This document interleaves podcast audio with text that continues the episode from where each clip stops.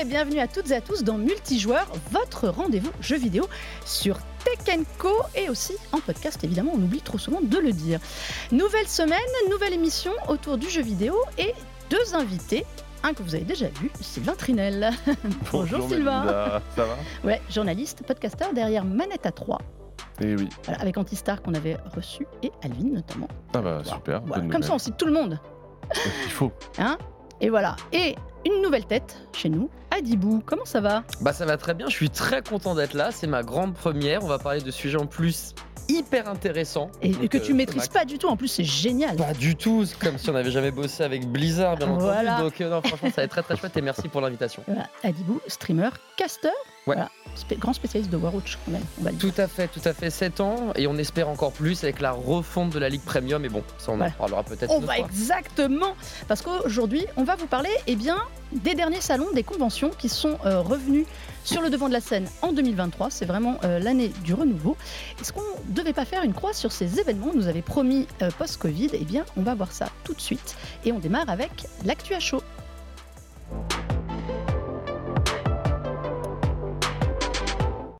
Alors, ces dernières semaines, nous avons donc eu la BlizzCon, la grande convention annuelle euh, de Blizzard. Nous avons eu la Paris Games Week. Euh, je vous encourage à aller revoir l'émission que nous avons consacrée dans le bruit et la fureur de la porte de Versailles. Euh, tout ça pour vous dire que les salons et les conventions existent toujours. Et on va parler notamment de la BlizzCon qui a eu lieu début novembre à Anaheim, à côté de Los Angeles. Euh, Il y a eu des annonces à Dibou, Ouais, il y a eu beaucoup d'annonces. On arrive bientôt aux 20 ans de World of Warcraft, qui est peut-être la licence la plus connue finalement de Blizzard. Blizzard, et maintenant slash Activision Blizzard King, Microsoft. et il y a eu une énorme annonce. Grosso modo, on va partir sur un nouvel arc qui sera les 10 ou 20 prochaines années. Bref, le futur de WoW. Euh, cette saga va s'appeler euh, The World Tour, donc euh, c'est l'âme monde en français.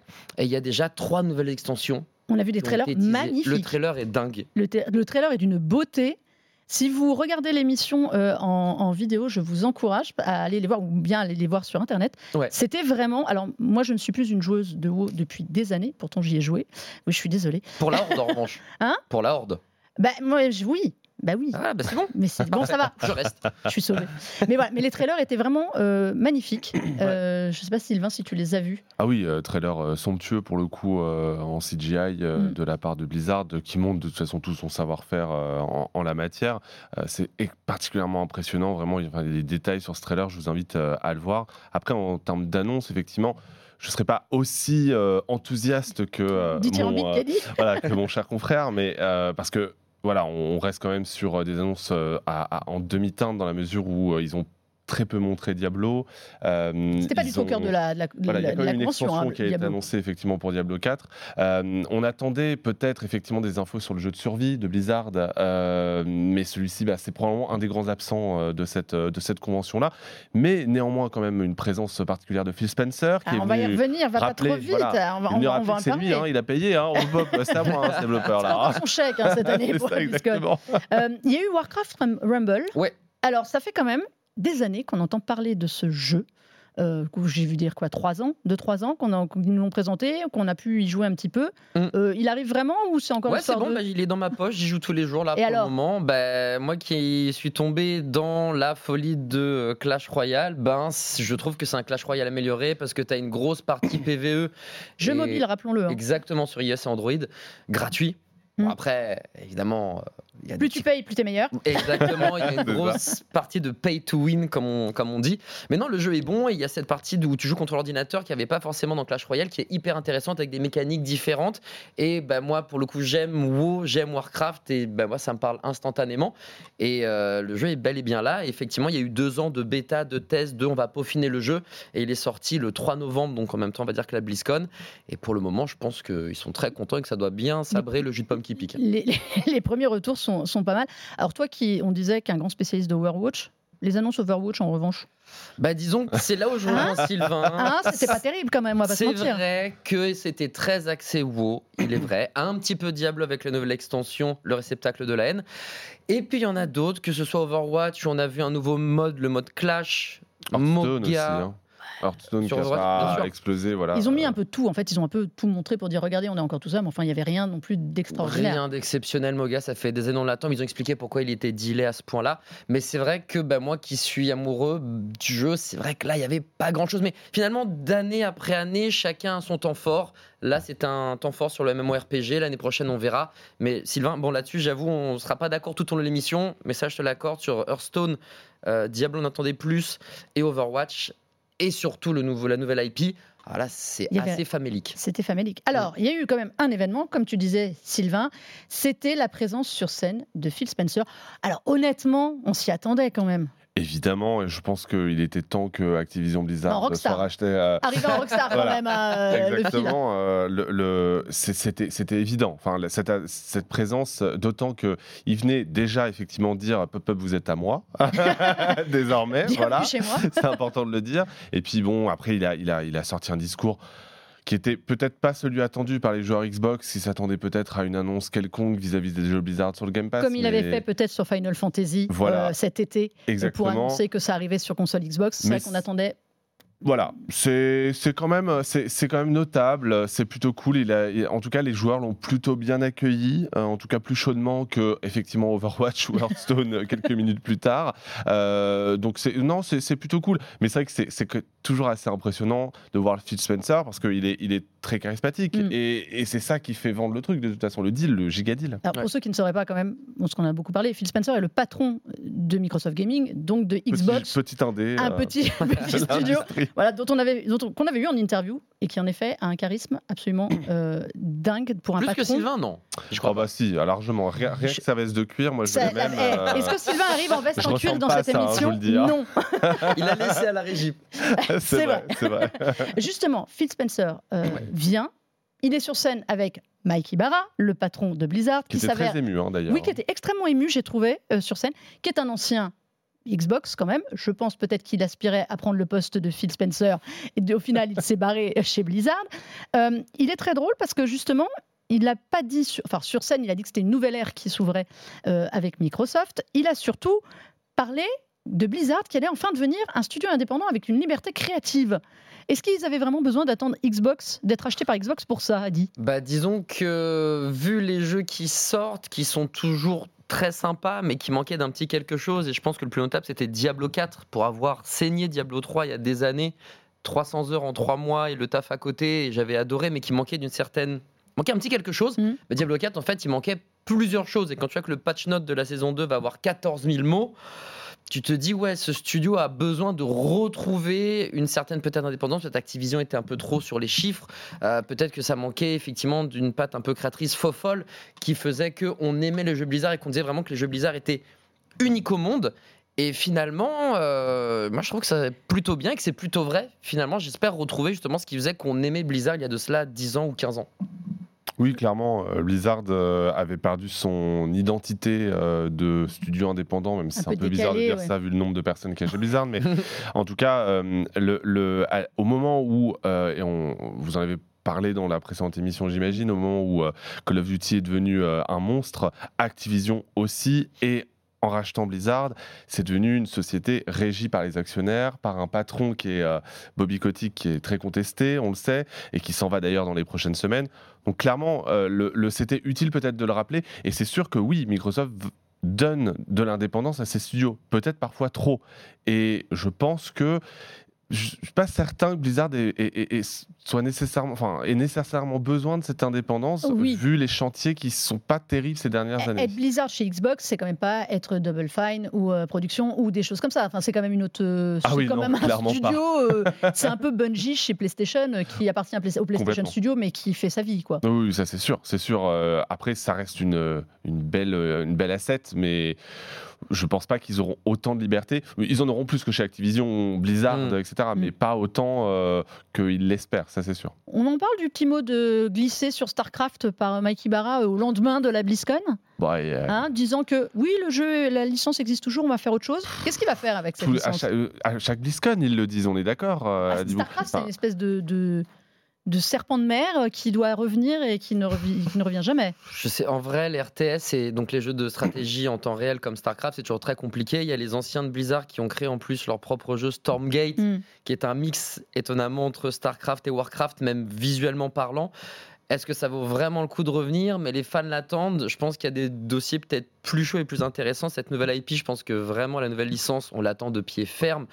Parce que la toute dernière, bah, c'était Overwatch et maintenant euh, Warcraft Rumble. Mais la vraie grosse, ça reste Overwatch. Donc je pense qu'on a vraiment envie d'un renouveau une fois de plus. StarCraft, malheureusement, ça reste entre guillemets de niche.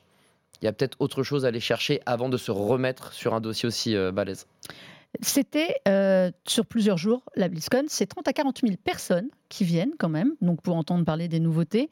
Euh, bon, 300 dollars le week-end, hein, je crois, entre 200 et C'est 300 très dollars, ouais. c'est extrêmement cette cher. année, euh, Surtout, apparemment, cette année, ils ont fait flamber. Euh, je voudrais qu'on revienne, messieurs, sur l'importance des salons et justement des conventions comme ça. Parce que euh, au, moment au moment du Covid, tout, tout a eu lieu en ligne. Euh, on sait ce qui a donné naissance vraiment au Summer Game Fest, à des choses comme ça.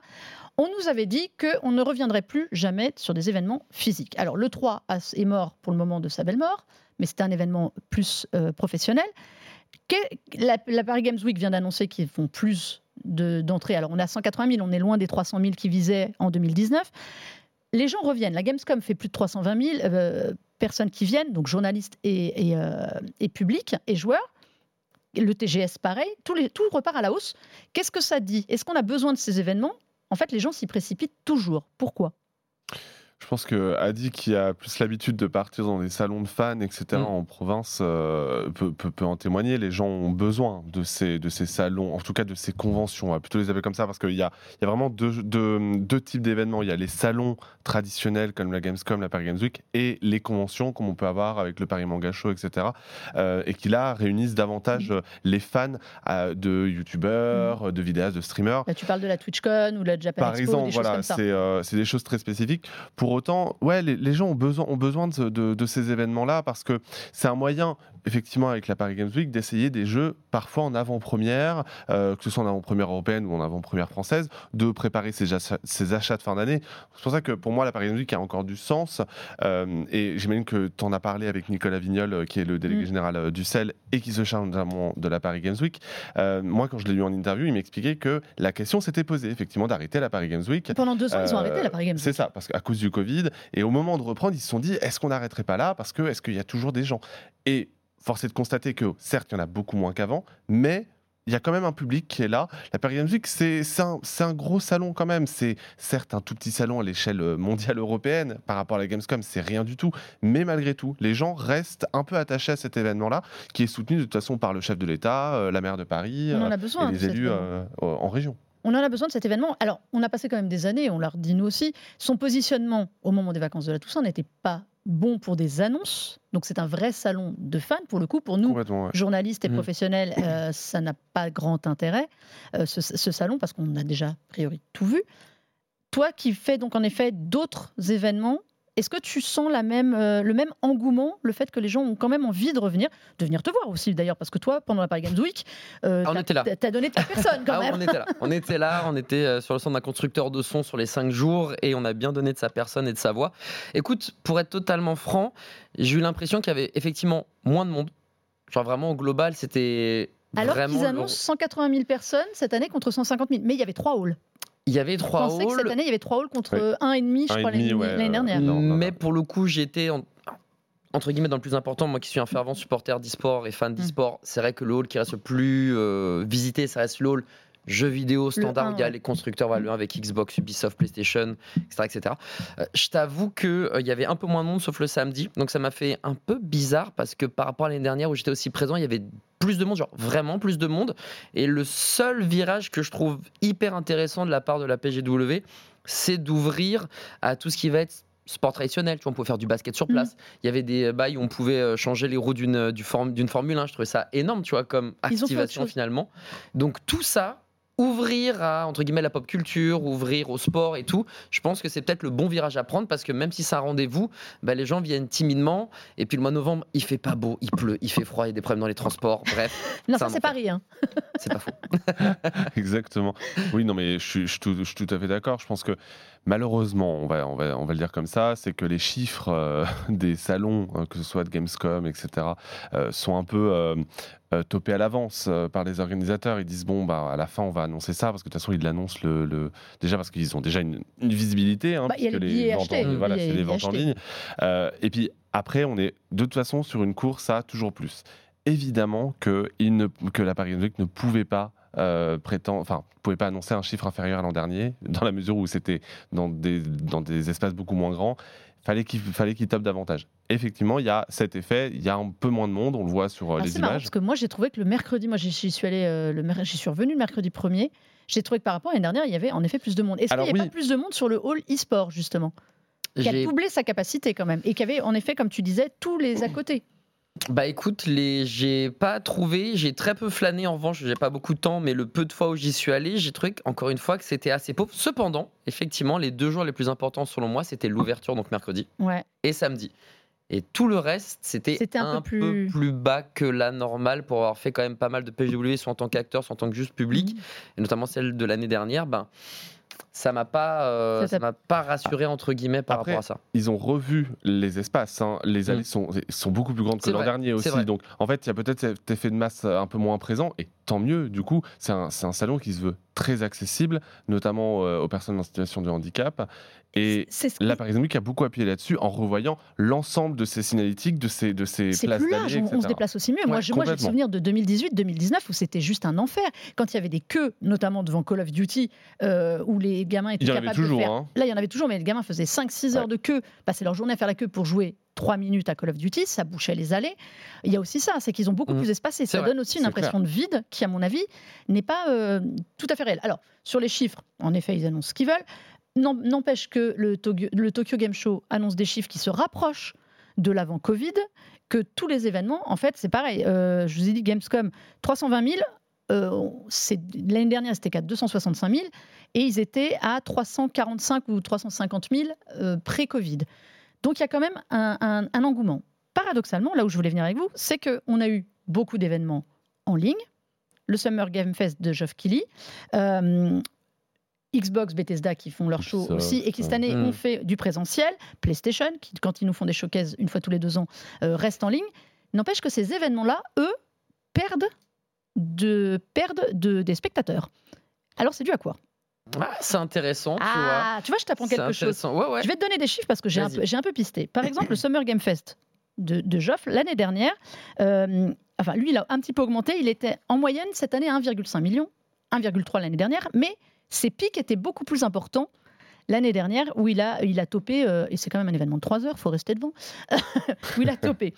Le Xbox, voilà, ils sont à 2 millions en moyenne. Les événements n'arrivent pas à grimper comme on s'y attendait, en fait, ces événements-là. Xbox est revenu à un événement partiellement physique au mois de juin. Le Summer Game Fest s'est invité en physique aussi. Est-ce que les événements en ligne aujourd'hui euh, font, euh, vont aller crescendo comme on, on nous l'annonçait? Hmm, Bah écoute, vu les chiffres, je t'avoue que je suis assez surpris. Je pensais effectivement qu'on allait continuer à grimper parce que c'est bien maîtrisé, c'est bien ficelé. euh, Mais après, c'est pas trop long? Bah, c'est vrai que Eh. les bails de 3 heures. Après, ça reste un show. En vrai, je trouve que le Summer Game Fest, c'est assez exceptionnel par rapport aux showcases de PlayStation ou les Forward, etc., qui sont après, ou les Nintendo Direct, qui peuvent durer 20 minutes, 40 minutes, 1 heure, etc. C'est vrai que le Summer Game Fest, c'est un monde à part entière que Geoff Keighley propose. C'est un show à l'américaine où ça s'arrête jamais. Jamais, c'est des tunnels non-stop où Mm. t'en prends plein, euh, plein les yeux. Et peut-être c'est un poil long, je suis d'accord, mais c'est une fois dans l'année, donc je comprends pourquoi il fait ça. Euh, les trois heures, honnêtement, je les sens pas si difficiles si difficile que ça à maîtriser. Le seul moyen vraiment de bien les digérer, c'est quand tu les regardes chez un autre créateur de contenu, je trouve. Quand tu passes ta soirée tout seul, c'est vraiment ennuyeux. Quand tu regardes, quand tu regardes ça chez MV, feu le stream ou ton créateur de contenu Mhm. préféré ou ton streamer préféré, franchement les trois heures, c'est l'analyse? pas passer. C'est l'analyse Bah de- parce des que autres en fait, si tu veux, le Summer Game Fest, pour moi, il n'y a pas d'analyse. C'est la pub, la pub, la pub, la pub. Hideo Kojima qui fait un podcast, la pub, la pub, la pub, la pub. Le Gotti, la pub, la pub, la pub. Ouais, et encore, le Gauthier, t'es gentil. Moi, je trouve qu'il y a un problème de rythme sur le Summer Game Fest Ah, qui est assez mais dramatique. totalement, Euh, ça, totalement. Geoff, Geoff est très bien pour organiser des événements. Présentation. En- Après voilà, il est aussi très bien pour euh, hyper euh, Oui. pour un événement alors qu'il y a finalement pas grand chose Il y avait rien, à annoncer. Il y Game avait, pas grand chose. Il y a beaucoup plus euh, effectivement au Game Awards pour le coup qui Mm. reste, euh, je pense, un peu l'événement phare de l'année en fait, qui est le nouvel événement phare. Comme quoi, on, on Mais peut, c'est un- une un remise de prix. Tout à fait. Donc ça mobilise aussi Ça Parce mobilise que davantage. euh, c'est un peu, alors comme jadis les Oscars ou les Césars, Mm. mais euh, ça mobilise sur le côté de est-ce que mon jeu préféré va être le jeu de l'année? C'est ça, exactement. Mais après, euh, je sais pas si vraiment on regarde le- les Game Awards pour les récompenses en Mais regardez, par exemple, Square Enix, qui nous avait, à une époque, avait commencé à faire des événements en ligne, a arrêté. Bah, ils ont plus rien. Ils ont plus leur Mais studio il est la euh, PlayStation. Les. PlayStation Showcase là, et les State Oui. of Play, c'était rempli de jeux, euh, de jeux Square Enix. Mais oui, mais il vaut mieux parce qu'en en fait, il y aura une meilleure exposition dans la mesure où les PlayStation Showcase, il y en a beaucoup moins qu'Xbox, Mm. que Nintendo, etc. Il y a un peu plus de hype autour de cela. Donc il vaut mieux en fait que Square Enix les file dans la mesure où ils n'ont plus rien à montrer. Cette année, ils ont eu quoi? FF7, FF16 Qu'est-ce que, qu'est-ce Du, que tu du veux remake de tout, des annonces. euh, À la rigueur, oui, mais ça, ça ne mérite pas un showcase avec de l'argent que ça peut, ça peut éventuellement euh, euh, engendrer. Enfin, je, je- ils ont bien raison de ne pas le faire, c'est ouais. sûr. Alors ma question, qu'est-ce qu'on fait? Est-ce qu'on- est-ce que les salons en physique doivent continuer ou est-ce qu'on se concentre ou est-ce que les éditeurs et tout le reste doivent se concentrer sur les événements en ligne? Je pense Sylvain? que la Paris Games Week a encore du sens. euh, mais c'est vrai que ça va, être- ça va devenir quand même très compliqué, même pour la Paris Games Week. Euh, le, le- il faut plutôt se recentrer effectivement sur les salons de fans, euh, comme euh, la, la Japan Expo, etc., qui sont vraiment Des thématiques. très, très, très thématisés. Effectivement, après, pour le, pour le truc en ligne, ouais, mais ça dépendra de l'éditeur. Je ne suis pas convaincu que euh, en dehors d'Ubisoft euh, ou donc de Sony, Nintendo, etc., Xbox il y a des gens intéressés. Voilà, il y a des gens intéressés par, euh, par une heure de conférence avec des trailers qui se, qui se suivent les uns aux autres. Je suis plus certain que de, de ça aujourd'hui. T'es pas branché par le, le Xbox Bethesda Activision Blizzard King Showcase Ça va être l'enfer l'an prochain, ça va être horrible. Pensez pour les 35 studios qui restent derrière, qui sont Après, sans famille. Activ- Activision Blizzard n'a jamais fait l'E3. Donc, on peut se dire que peut-être qu'ils louperont euh, la conférence E3, enfin l'équivalent de l'E3 aujourd'hui. Adi, Moi, je pense que le meilleur des deux mondes, tu as des coups maîtrisés, c'est plus facile, tu montres vraiment ce que tu as envie quand tu es en ligne, et c'est ça qui est aussi très très chouette, avec malheureusement pas le manque d'expertise, mais comme c'est juste une vitrine, c'est encore une fois cool de le vivre avec ses potes ou des créateurs de contenu, parce que tu parlais de manque d'analyse, bah, c'est le cas, parce que comme tu que des trailers et qui disent pas ce que c'est, tu as besoin de quelqu'un qui met du contexte et qui explique, c'est pour ça que je trouve que c'est hyper cool. Donc ça, on va le garder, ça coûte moins cher, tu peux en faire plus régulièrement, etc.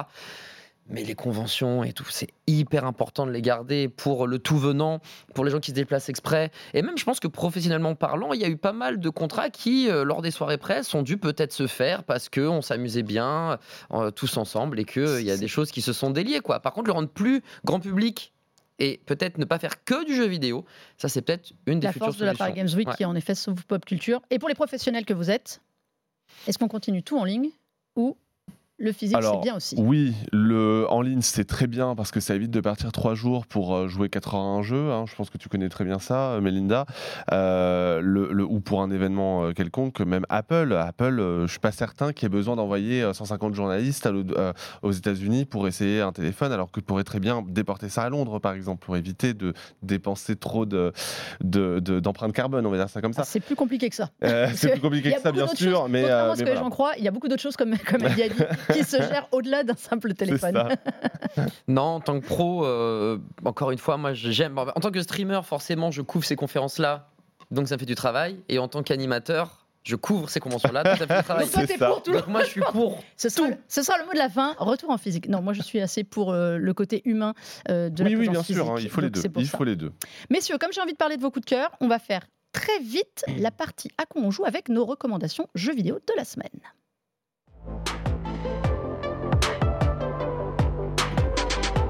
Ça va être un exercice, 1 minute 30 chacun pour vendre son jeu. Adi, toi tu vas nous parler de Baldur's Gate 3. Bah, évidemment, le futur Game of the Year, le vrai Gotti. euh, Virez-moi les Spider-Man, les Zelda, les Street, les ce que vous aïe. voulez, la Alan Wake. Non, non. Baldur's Gate il est sorti en août et encore aujourd'hui, j'y joue. Et j'ai envie de faire toutes les classes, toutes les persos, euh, tous les persos, toutes les fins, genre tout. Ce jeu, il est incroyable. et Il n'est pas autant hypé qu'Elden Ring, mais je trouve qu'il réussit ce même pari, entre guillemets, de proposer un CRPG, donc un jeu de rôle, mais avec des dés en mode bah, jeu de rôle, Donjons et Dragons, Mm. qui marche, qui fonctionne, qui est beau, qui est palpitant et qui te donne envie de. Je ne pense qu'à ça. Je n'ai envie de jouer qu'à T'en as Baldur's combien Gate d'heures 3. Bah là, on en est à plus de 100 heures et j'ai toujours pas fini ma première run, donc euh, on a largement le temps. Donc si vous avez 100 heures cette semaine à suivre Minimum. Baldur's Gate 3. Sinon, changement d'ambiance. Ah oui, Sylvain. vraiment- Alors j'ai failli te dire en thème parce que j'ai relancé en thème hier, Oh. mais euh, Ah je non, vais t'as plutôt recommander euh, Disney Speedstorm euh, qui est sorti d'Early Access il n'y a pas très longtemps. Alors oui, j'aurais pu recommander Alan Wake 2, mais d'autres le font bien mieux que moi. Euh, c'est un Mario Kart-like. Free to play, disponible sur l'ensemble des plateformes. Et honnêtement, j'ai bien aimé. C'est un jeu très fun. En ligne, malheureusement, il y a un aspect free to play, donc un peu pay to win, qui est euh, un peu contestable. Mais en solo, Disney. avec tous les héros Disney, enfin, pas tous en tout cas, mais vraiment Ouais. une pléthore, un nombre de circuits assez dingue. Il faut aimer l'Eurodance parce que tous les thèmes de Disney sont remixés. Oh, C'est pas forcément une bonne idée tout le temps. Mais voilà, je trouve que Gameloft a fait un beau boulot. Il y a des beaux effets de vitesse. euh, les différents bonus sont vraiment cool. Il y a les, euh, les différents circuits sont chouettes. Honnêtement, c'est une petite surprise. Mais il faut y jouer en local avec ses fun. amis ou en solo. Il y a un système de saison, etc. C'est un jeu free-to-play, hein, c'est un jeu à service. Euh, Essayez-le, honnêtement, il, il paye, il paye pas de mine comme ça, mais on se prend rapidement au jeu de manière très occasionnelle. Voilà, c'est typiquement le Moi, bon rien que pour les héros Disney, ça me fait, ça me fait triper. Ah, mais il faut. Il y avait eu Lego Touquet Drive qui était sorti en début de semaine, qui était, en Mm, début oui. d'année, qui était très sympa aussi au niveau euh, Mario Kart-like C'est ça. pour tout le monde. Alors, moi, je vais être hyper original. Je vais vous parler de Jussante, voilà, qui est Ah. sorti le jeu Dontnod que j'ai Énorme fini surprise. et que j'ai adoré. Alors, on en avait déjà parlé au moment de la Gamescom dans cette émission. Eh bien, une fois terminé, je vous confirme, c'est un excellent jeu qu'il faut aller faire. Et en d'escalade. plus, hein, 4-5 heures. hein. Ouais, moi j'ai un peu traîné pour essayer de tout collecter, donc j'en suis à plus que ça parce que je me balade et parce que je crois qu'il y a des passages secrets partout qu'il n'y a pas. non, c'est pas vrai, il y en a, il y en a quand même, mais jeu d'escalade, mais surtout d'une beauté. Euh, Ouais, pas d'une beauté visuelle comme on voit certains jeux faits sous euh, Unreal Engine ou Unity, euh, machin, une, une vraie présence. euh, trois notes de musique de temps en temps qui suffisent à vous mettre dedans, une espèce de d'appel de- des grands espaces et à la solitude. C'est vraiment un jeu, un jeu posé, magnifique. Vraiment, c'est un de mes coups de cœur de l'année. Je pensais au début, en ayant joué quelques heures et, au, mois de, au mois de cet été, là, je terminais, vraiment, je vous le recommande. Moi, j'y replongerai. C'est pareil, disponible PS5, Xbox Series euh, et PC. Déjà dispo, c'est français en plus, messieurs. Eh bien, il faut euh, courir le faire. Nous sommes arrivés au bout de cette émission. Nous avons réussi à faire tous nos coups de cœur, ce qui tient du miracle. J'ai un peu dépassé, c'est pas grave. Sylvain, merci d'être venu. Merci à toi de m'avoir invité, un Ah. grand plaisir. On te retrouve très vite dans euh, Manette à 3. Oui, Et tout voilà. à fait. Adibou, Oui, bonjour. merci. merci d'être venu. Qu'est-ce que tu nous casses toi, bientôt? Merci pour l'invitation. Mais écoute, pour le moment, on va partir en convention justement à Reims pour animer la scène principale. Donc pas de cast pour le moment, mais des animations et évidemment des lives euh, Voilà. tous les matins sur une plateforme qui s'appelle Twitch. Voilà, Adibou, en vrai, ce sera à Reims. C'est ça. Merci à vous toutes et à vous tous d'avoir suivi cette émission. Vous pouvez la retrouver évidemment en euh, rediffusion sur la chaîne Tech Co toute la semaine, en podcast partout, en replay sur YouTube et sur le site Tech ainsi que sur la plateforme euh, RMC BFM Play. Et on se dit eh bien à la semaine prochaine pour de nouvelles aventures vidéoludiques. Jouez bien.